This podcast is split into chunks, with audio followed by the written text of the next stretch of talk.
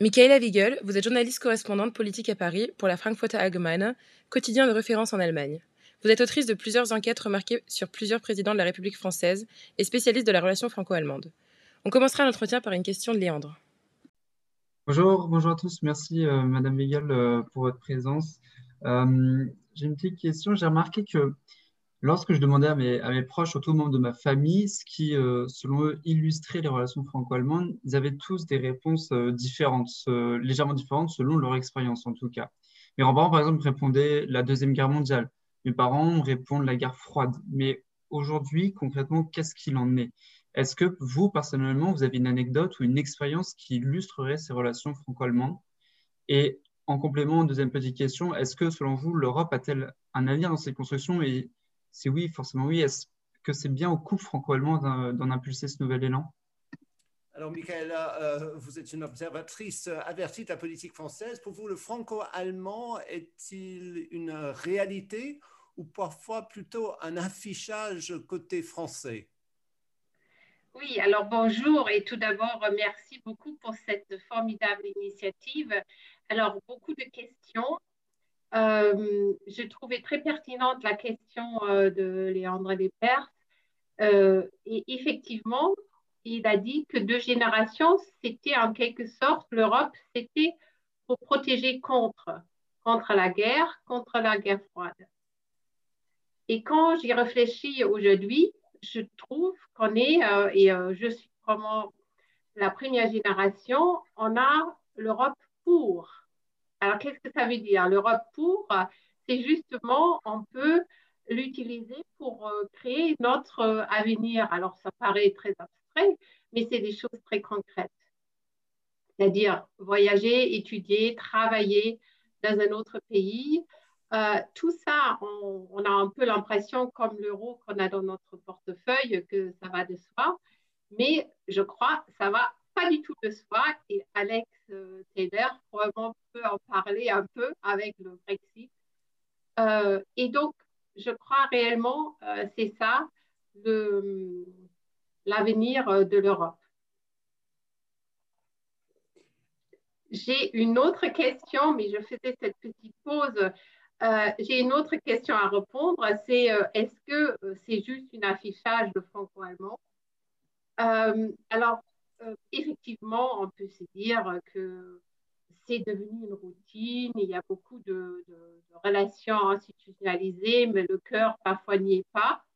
Mais je crois quand même, malgré tout, cette origine euh, qui vient euh, du fond de, notre histoire, de cette opposition et souvent cette rivalité franco-allemande, elle reste vivace.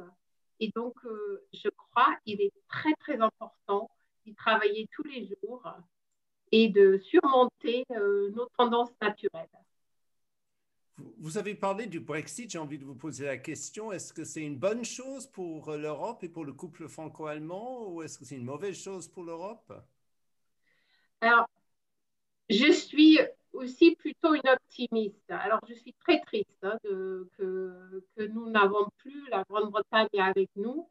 Je le regrette beaucoup, surtout par rapport à ce que j'ai dit auparavant, c'est-à-dire que l'Europe est vraiment un projet d'avenir pour les jeunes générations qui peuvent faire des parcours euh, euh, très différents et ça va être de plus en plus difficile. Mais nous voyons aussi que justement ces nationalismes avec des enjeux souvent ridicules. Et ces nationalismes sont de retour, on l'a vu euh, tout récemment avec cette dispute sur les droits de pêche autour de GRC, même si je ne veux pas exagérer ce conflit, mais on voit dans les réactions que malgré tout, ça peut revenir très vite.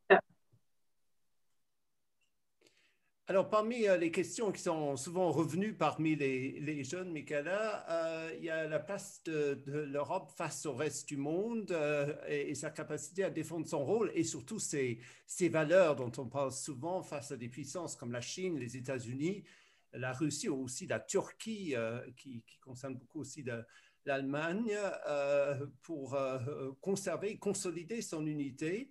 Euh, alors, comment est-ce que vous, vous interprétez les turpitudes européennes face à des stratégies établies et menées avec conviction par la Chine, par les États-Unis et par la Russie?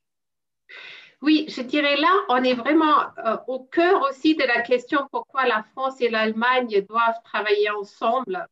Parce que justement, nous avons en Europe, dans tous les pays européens, des traditions très différentes vis-à-vis du monde extérieur et vis-à-vis de la gestion des crises. Vous avez des, nations comme l'Allemagne qui a renoncé euh, quasiment à jamais à utiliser la force militaire euh, comme moyen de pression. Et on a des pays comme la France, dont la tradition euh, de, d'avoir euh, aussi euh, le, facteur militaire, d'avoir un siège permanent au sein des, conseils de sécurité, crée une, une, une, réaction totalement différente. Et je pense réellement, nous sommes dans une étape un peu douloureuse, un peu entre deux, de créer, de, de, d'élaborer une politique extérieure pour l'Europe ça ne marche pas encore très, très bien, mais je crois que c'est vraiment une nécessité parce qu'on est entouré de plus en plus des puissances euh, comme la Turquie, la Russie euh, et aussi euh, la Chine, qu'on appelle désormais un rival systémique, bah, des puissances qui ne nous veulent pas forcément du bien. Est-ce qu'on a été un peu nul en tant qu'Européens sur la question des vaccins? Alors, je crois là aussi, on est dans un, sujet un peu euh, où on est, euh, c'est une nouvelle expérience. Comme souvent, une nouvelle expérience, on ne fait pas tout bien. Je crois que la, la, bonne volonté était là au début. Mais effectivement, euh, comme le domaine de la santé, on, a, on avait, c'est un des rares domaines où on avait laissé vraiment les nations normalement tout gérer. Ben, en fait, on n'avait pas encore les compétences et capacités. Du coup, la logistique, on n'a pas fait ce que les États-Unis ont fait, c'est-à-dire euh, passer en quelque sorte à une économie de guerre pour euh, euh, avoir toute la logistique, parce que nous, c'était, on ne savait pas. Mais je pense quand même, on n'est pas encore à la fin et je crois que le regard va être plus bienveillant bientôt de beaucoup d'Européens parce que on va réaliser euh, quand euh, une bonne partie de la population va être vaccinée que malgré tout, on, fait partie de, ces pays euh, heureux où le vaccin est accessible pour tout le monde et non pas selon son revenu, ses revenus et ses richesses. Alors, parmi les questions qui nous ont été transmises, beaucoup d'interrogations sur la, priorité euh, pour l'Europe et pour le couple franco-allemand. Euh, est-ce que cela doit être l'environnement pour certains, le modèle social ou fiscal euh, pour d'autres, la prise de décision au sein de l'Europe, l'avenir économique Pour vous, quel est le domaine le plus urgent et le plus stratégique dans lequel il est nécessaire de faire évoluer ce concept d'Europe? Alors moi, j'avais, euh, j'ai un, sujet qui me tient vraiment beaucoup à cœur et je trouve qu'on n'en parle pas assez. C'est cette initiative des euh, universités européennes. Euh, lancée par le président Macron lors de son discours de la Sorbonne, qui a pas mal marché. Il y a maintenant 41 universités européennes.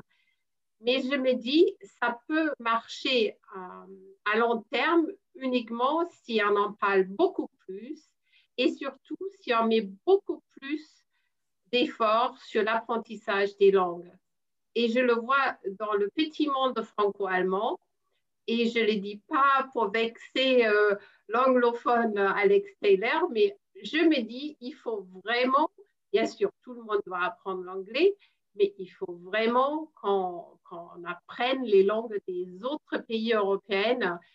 Euh, je trouve le rêve que chacun parle au moins une autre langue à côté de l'anglais euh, euh, d'un pays partenaire.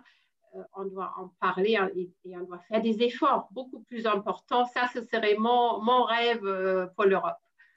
Bah, je vous rassure, Michael, je me bats pour le multilinguisme, moi anglophone, mais je me bats pour que chacun parle sa, langue au, euh, im Herzen Europas. Euh, vous avez suivi vous-même les différents euh, présidents de la République française et leurs ambitions européennes. Vous, vous, connaissez les énormes différences institutionnelles qui, qui, régissent les pouvoirs entre un président et, un, chancelier, ou une chancelière. comment est-ce que vous analysez-vous, ce serait intéressant de savoir, le rôle du président de la France dans le cadre de la dynamique européenne et franco-allemande? Alors, le, président Macron, il a, il a commencé avec énormément de, projets et beaucoup d'élan. Euh, et je crois que euh, effectivement, la réaction allemande n'était pas euh, toujours telle qu'il avait espéré. Je crois que malgré tout, le constat aujourd'hui, est très positif parce que beaucoup de projets ont été lancés. Mais en revanche, je crois qu'on est euh, du côté allemand, mais aussi dans beaucoup d'autres pays européens, plus habitués à ce rôle d'un président français qui euh, s'occupe euh, de l'Europe comme d'un jardin à la française. Et on a un petit peu le, sentiment qu'il est trop actif, qu'il coupe trop vite les haies, que nous, on voulait probablement laisser pousser et que il va trop vite aussi pour retourner euh, une friche pour dire là, il faut qu'on mette cela, ceci. Et donc, euh, euh, c'est probablement l'autre côté de, ce renouveau européen en France de la part d'un président très actif, c'est qu'il faut laisser un peu du temps aux autres à venir avec lui. Beaucoup de questions aussi sur la façon d'avancer euh, dans le couple euh, franco-allemand pour mieux donner cette impulsion euh, à l'Europe. Est-ce que la voie suivie par le traité d'Aix-la-Chapelle, par exemple, est-ce qu'elle est suffisante Qu'est-ce que vous attendez de la future présidence française de l'Union européenne dans ce domaine Et selon vous, cette concordance est-elle favorable à des réalisations concrètes ou faut-il s'attendre à une volonté affichée complexe à mettre en œuvre en raison de la prédominance du débat national et de la prudence des dirigeants européens face à l'élection présidentielle française Je cite, mais c'est une question qui a été envoyée. Oui, c'est une très très bonne question. Alors, je pense que c'est comme un peu le traité de l'Élysée. Le traité d'Aix-la-Chapelle, quand on le lit, euh, sur toutes les questions, il est excellent, mais euh, le problème, c'est qu'il n'est pas encore appliqué euh, complètement. Donc, il faudrait vraiment faire entrer dans les actes ce traité. Je crois, malgré tout, une des institutions, et vous en avez certainement parlé aussi, euh, qui, est très prometteur, c'est cette nouvelle assemblée euh, parlementaire franco-allemande, qui est aussi un, peu un bébé du traité d'Aix-la-Chapelle. Et je crois notamment lors de, des négociations sur euh, les probables, les possibles fermetures de, frontières, cette assemblée a vraiment montré que, d'avoir des parlementaires qui sont euh, dans les euh, circonscriptions et qui connaissent la réalité du terrain pour euh, adoucir en tous les cas les, réglementations. Et je pense que hum, effectivement, on aura besoin de plus en plus des, des moyens à, proximité proche des citoyens pour faire avancer cette coopération. Je ne vous apprends rien. Vous savez très bien qu'Annalena Baerbock est en haut des sondages euh, euh, pour le poste de future chancelière d'ici quelques mois. Est-ce que cela peut beaucoup changer la donne pour vous dans le cadre de ce, couple franco-allemand?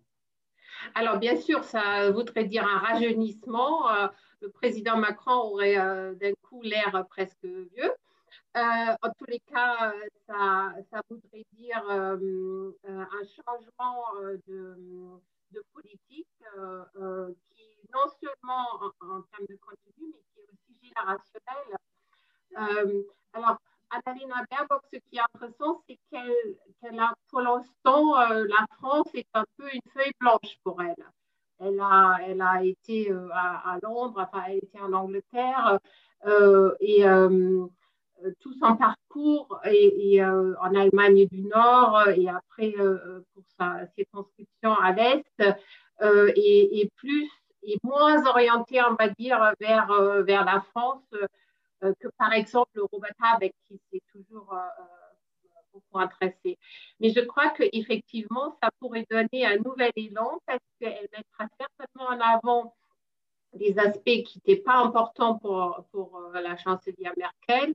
Et en même temps, elle découvrira un petit peu euh, la France. Et ça, ça, ça fait du bien aussi. Quand on ne connaît pas déjà euh, un, deux, trois, je crois c'est son cinquième président, ah oui, Chirac, Sarkozy, Hollande, Angela Merkel, elle en a quand même connu des, des présidents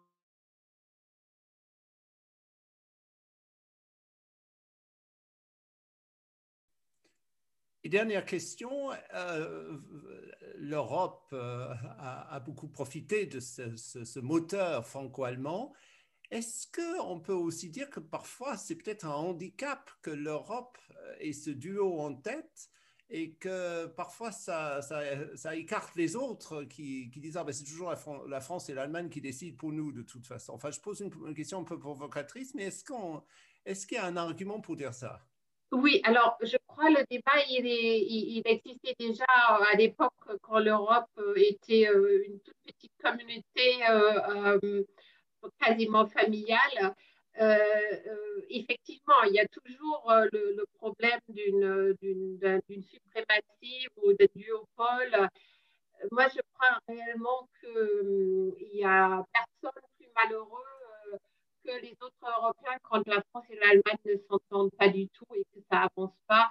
Donc, je crois que c'est un tout petit peu un faux débat. Effectivement, je trouve, et cela est vrai aussi bien pour l'Allemagne que pour la France, ils doivent faire très attention de ne pas faire preuve d'arrogance, de ne pas faire passer leur propre dessin avant ceux des autres et de les associer. Mais je crois euh, comme nos deux cultures et nos réflexes naturels sont tellement éloignés, une fois que la France et l'Allemagne trouvent un compromis, je crois on peut associer vraiment un large spectre d'autres pays européens. Michaela Wiegel, euh, vielen Dank für Ihre Anwesenheit. Äh, vielen Dank. Michael Wiegel, j'ai une question complémentaire, euh, excusez-moi, à, à, votre réponse précédente. Euh, François Hollande, ce matin, euh, lorsqu'on l'interrogeait en table ronde, s'est prononcé vraiment en faveur d'une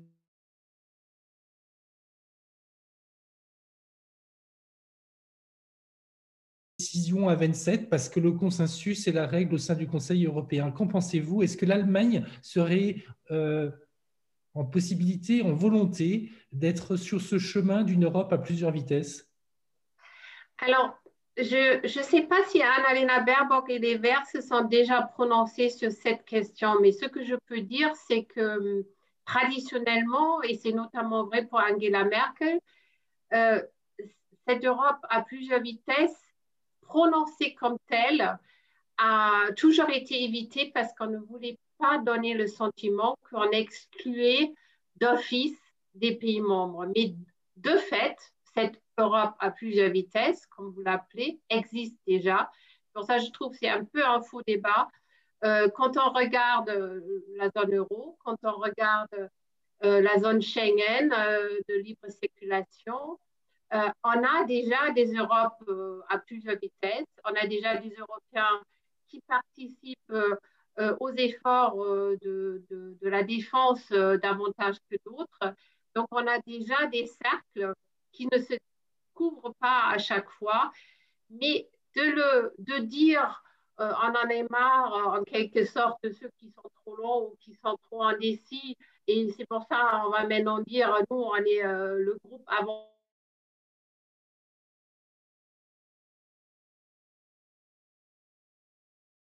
de vraiment faire avancer l'Europe.